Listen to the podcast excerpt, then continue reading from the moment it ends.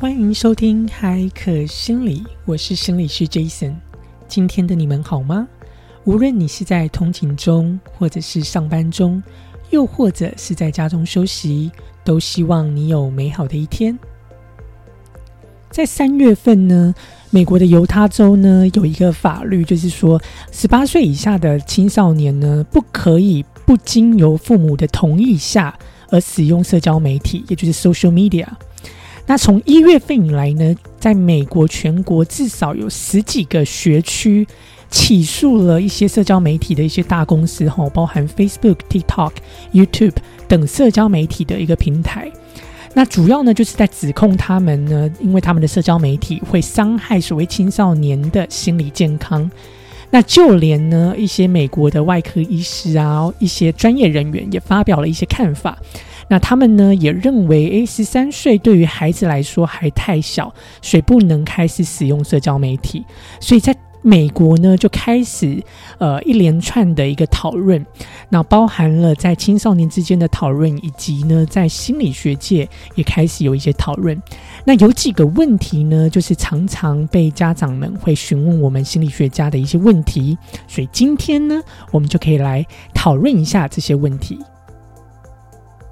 首先呢，呃，第一个问题哦，就是到底这个研究上到底支不支持所谓的社交媒体会导致所谓青少年或孩子们的心理健康的危机哦？那基本上呢，我们目前的研究上的证据哦，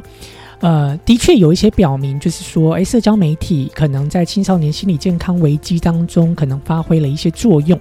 但是呢，在这里我必须要强调一点哦，也就是说，这些证据呢，它不是一个绝对或是非常肯定的。那目前大多数的研究都只是一个所谓的相关性的研究，不是所谓的因果关系的一个研究。那目前呢，呃，对大多数的研究而言，呃。我们去询问他们，呃，青少年们社交媒体使用的一个程度，以及呢，去询问他们在心理健康问题相关的一些症状。那在许多的研究当中，我们可以看到，社交媒体的使用与可能比较差的或比较低的心理健康是存在有一些相关性的。但是这种相关性的解释力其实是非常小的哦，也就是说，尽管他们是在统计上研究的统计分析上是有显著的，但是呢，在解释上呢，其实是非常小的，也就是说，它没有具有一定的绝对的一个关系哦。那所以呢，在目前的研究当中，其实我们知道。到底社交媒体对于青少年的心理健康的影响，其实呢是非常多的原因都会造成青少年心理健康可能会有比较差的现象，完全呢不会是只是单纯的一个原因，就是呃不是单纯的使用。社交媒体就会导致所谓心理健康的问题，因为它不是一个因果的证据哦，它只是一个相关的一个研究。那而且呢，这相关的研究的解释力也是一个非常小的哦，所以我们目前呢认为社交媒体呢可能发挥了对心理健康有一些影响，但是呢，对于心理健康青少年们的心理健康的一个症状的变得严重，或是健产生心理健康的问题，它不是一个唯一的原因。那第二个常常被问到的问题就是说，诶，那很多孩子们呢，他们会所谓的过度的使用这些社交媒体，那开始呢在社会上或是有一些成年人就会开始呢对这些孩子会去 label 他们，就是给他们一个标签，也就是说哦，他们过度于沉迷在这些社交媒体。那你可能就会听到呃有一些在美国的成年人呢就开始会使用所谓的 addiction，就是成瘾这个字词哦。但是呢，的确，我们发现有许多的青少年、许多的成年人使用社交媒体的次数是非常多的。那也有很多的青少年或成年人，他们也都自己告诉我们自己，就是说，他们也希望他们能够减少使用这些社交媒体的这些行为。那当然啦，的确也有一小部分的案例呢，我们可以发现这些呃，可能具有一些过度或强迫性的这种过多的使用这些社交媒体，而导致了阻碍了他的日常生活功能的运作。但是同时的呢，我想要表达的就是说，这个 addiction 这个成瘾这个字呢，其实我们在用它的时候要非常小心，因为在呃医学上或者在心理学专业当中，成瘾这个字其实它具有一个非常具体的含义哦。比如说呢，在诊断上的意义上，它其实有一些很明确、特定的诊断的准则。所以，由我的观点而言呢，其实我不太呃习惯跟不太喜欢，就是我们很轻易的呢就使用这个 addiction 成瘾这个词贴在这个孩子们或者青少年的一个身上哦。呃，我们必须要知道更多的一些呃关于青少年他使用社交媒体对于他日常生活功能上的影响，然后才能够去推断。他是不是有符合所谓的诊断的准则？然后是不是有符合这些很具体的一些特定的标准？我们才会去使用这个呃“成瘾”这两个字。所以呢，另外呢，当然我们在谈论所谓使用社交媒体的行为的时候，我们还会去考虑一些：诶，使用社交媒体，大家都知道，其实它有好处，当然它也有坏处跟风险。举例来说呢，我们知道，呃，在网络上发生了一些事情。实际上呢，在网络上的一些讯息，对于儿童或对于孩子，或是甚至对于成人、成年人来说，都有一些的确有一些带来一些帮助，或是呢，使用社交媒体的确可以维持所谓的社交的网络、社交的支持的感受。所以在这这个情况下，我们会说，诶，如果你使用这个成瘾、这个 addiction 这个词，好像就不太适合，不太适当。所以呢，我认为，其实，在某些的状况下呢，呃，我们必须要去考量。当然，它当然哦，它有所谓的好处跟坏处，哦，有两面的一个呃影响哦，它不是只是一个单纯一面的呃坏处的影响。所以我们在使用“成瘾”这个词的时候，哦，贴在这个孩子们或青少年们的身上的时候，我们必须要更加的小心。而且呢，这个使用媒体、社交媒体的“成瘾”哦这个词呢，目前呢，在美国的。心理学的领域当中，我们都还不断的在持续的在争论跟讨论当中。好，目前呢，其实并没有呃一致的共识。那接下来我们来谈谈，就是关于年龄，到底哪些特定的年龄是适合开始去使用所谓的社交媒体？那哪些年龄呢是不适合的？哦，讲到这个呢，这就很多家长会呃来到我的治疗室当中，他们会很常问我的一个问题。哦，那我必须说，我们目前在研究上，我们真的没有一个明确的特定的年龄告诉家长哦，哪些年龄它是适合使用社交媒体，哪些年龄是不适合的。哦，目前研究上没有一。没有一定的共识跟支持，哦，但是呢，必须要说，就是依照呢青少年，或是依照每个孩子的发展的一个速度，以及他们在发展成长过程中，他们遇到的一些挑战，或是每个人的呃不同的孩子们有不同的优势或不同的弱势，都会影响在他们使用社交媒体上的一些影响，包含正面的影响或负面的影响。那当然，目前普遍心理学家都还是认为啦，呃，对于呢这种比较年轻的孩子们，也就是更加呃年龄比较小的孩子们，他们可能往往呢在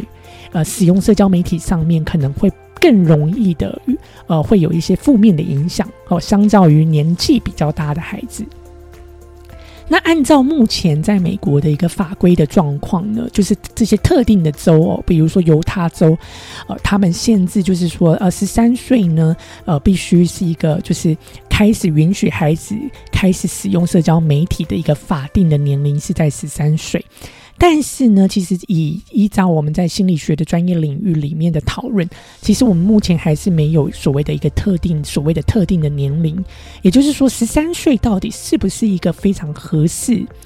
的限定孩子们开始使用社交媒体的法定年龄，其实我们我们并没有研究去证实。好，所以一般来说，当孩子处于青春期、比较年纪比较小的呃的时间的时间段的时候，他们可能的确可能会遇到更多的风险在社交媒体当中。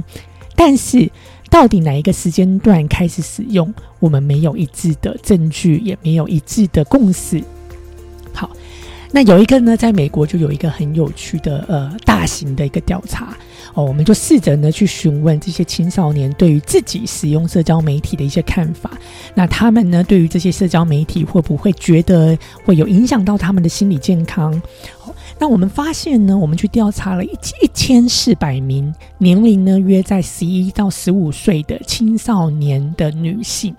那我们进行在美国进行这种全国的调查，那我们发现呢，对大多数的这些青少年的女孩们来说，十一到十五岁的青少年女性，我们发现他们的报告都是说，哎，因使用这些社交媒体，其实对他们来讲都是有很多正面的影响，而不是负面的。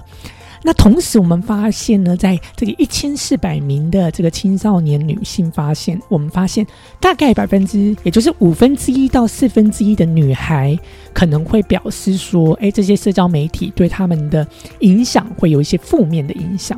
但是对大多数的孩子来讲，他们都认为社交媒体对他们而言是带来一些正面的效应的。那当然呢，我们又进一步去询问他们这些青少年的女孩子哦，他们希望这些不同的社交平台上，他们担心的是什么？哦，那他们呢，大部分的在美国的这些十一到十五岁的青少年女性，他们都发表，就是他们会担心不同的社交平台上面，哦，比如说关于隐私的层面，或是关于安全问题的层面，他们有一些看法，他们有一些担忧，比如说他们希望这个社交媒体呢，不要呃这么轻易的分享他们所在。的位置哦，或者呢，不是这么轻易的分享他们的这些呃，他们的发表的一些内容哦，要有一些管控跟管制，所以他们对于这些安全呃，以及对于他们这些呃呃社交媒体的这些。分享的这些呃，分享给大众的这些安全性跟适当性，他们有一些担忧。他们希望这些社交不同的社交媒体的平台能够更加完善的去设置这些呃一些限制，而不是呃这么轻易的就分享了呃给大家看到他们的一些隐私跟安全上的问题。好，那接下来我们来谈谈，就是诶，那父母关于父母，我们到底要如何去？掌控孩子们在社交平台上面他们使用的一些安全性，跟我们到底要怎么去展开跟孩子们展开这些良好的关于社交媒体使用的一些谈论跟对话。当然，首先呢，我们要讲的就是，我们的确发现哦，就是教导孩子们社交媒体上面的需要考量的一些事情或是须知，其实不是只是父母的责任哦。我们不应该把这些责任完全推给父母身上。其实，我们教育我们的年轻人，教育我们的青少年，在社交媒体的使用上的一些注意事项，其实我们要从教育学校的教育开始，或是从整体的社会呃的一些政政策的。改善开始，而不是只是父母的责任。那所谓讲到父母，那我们父母我们在家里，我们到底可以做哪些事情呢？来确保孩子们他们正在使用这些社交媒体上是一个安全的使用，或是一个健康的使用呢？接下来我们就提供几个呃蛮有趣的，或是蛮呃健康的方式。你可以或许如果你正在听，你是一个家长，或许你可以采用这些方式来跟孩子开启一些很健康的一些话题，关于在社交媒体的使用上。那首先呢，就是关于呢，呃，这些社交媒体的应用，其实有些家长我们发现哦，在美国，有些家长他的确会去限制或设定一些规则规定，会去限制孩子们，比如说什么时候可以使用，那使用社交媒体的时候要花多少时间，好，比如说他只能使用十分钟，或只能使用十五分钟，或者呢，有些家长会去限制孩子们只能应用哪些社交媒体平台，或是只能。跟哪些朋友在社交媒体上做对谈、做交谈或做社交？那这些呃设定的规则跟限制呢？呃，目前呢，我们跟家长的呃讨论都是说，OK，如果你要设定这些规则跟限制，都这都是 OK 的。但是最重要的是什么？我们希望他能够跟孩子一起做讨论。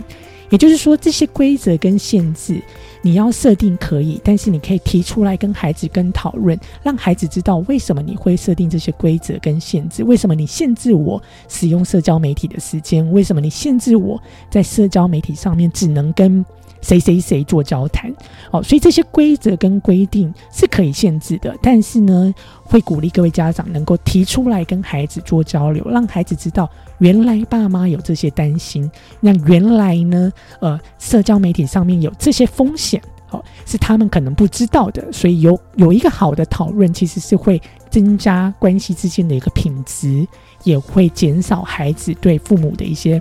啊，抱怨呐，或是减少孩子对父母的一些不了解。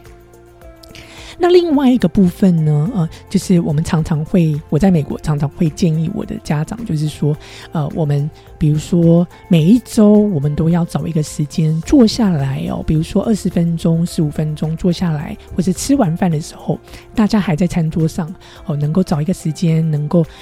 聊聊孩子们心中的想法，所以在这时候，其实你就可以跟孩子们一起去讨论哦，比如说讨论社交媒体上面最近这个新闻是如何在讨论社交媒体的使用，然后或者是在目前社会上啊，比如说大人们呢对于社交媒体、孩子们使用社交媒体的一些担忧，好，或者是社交媒体使用上的一些风险，都可以提出来做讨论，让孩子们知道原来我的父母在担心这些事情。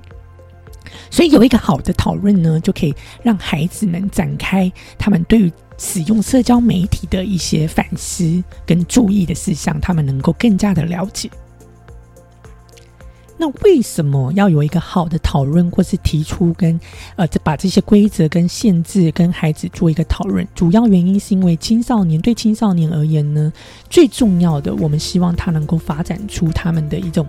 呃，自主性跟独立性是一个很重要的哦，也就是让青少年感觉他们有自主感跟独立感，好，这是一个非常重要的。所以呢，当你能够呃将这个议题跟青少年做讨论，能够让他们理解你的担忧，并且呢，能够展现你对孩子们的尊重跟呃对孩子们的这种呃。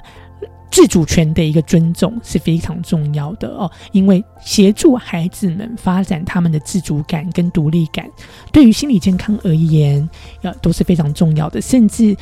当他们发展出这种自主感跟独立感之后，也能够协助他们到成年时期的这种心理健康都是有所关联的。所以，当我们家长我们在设定一些规则，我们在进行对孩子们的监控的时候，呃，重要最重要的一定要有。花时间去聆听孩子们的想法，另外呢，就是要有更多开放性的空间去做一个讨论。好，所以呢，我会鼓励你们开始呢，能够花点时间。表达你对孩子们的担忧，也让孩子们知道你的想法。另外呢，也去听听孩子们使用社交媒体他们的想法是什么。然后呢，在借由这个讨论当中，我们再去协调设设计出一个呃彼此都认同的呃使用的规则跟限制。哦，这时候呢，能够大大去增加孩子们使用社交媒体上的一个安全性，也能够呢大大去增加你跟孩子们的一个关系。的品质，希望你今天喜欢呃这个议题，关于青少年们、孩子们在使用社交媒体上，呃家长们我们应该要注意的事情有哪些？那我们可以怎么做，提升孩子们在社交媒体使用上的一些安全性跟适当性，以及呢维持我们跟孩子们的关系。希望你喜欢今天的一集。如果呢，你有任何的问题或任何想要分享的，都可以到我们的社交媒体呃平台，包含 Facebook 跟 IG 留言。也期待与你在下一集的相遇。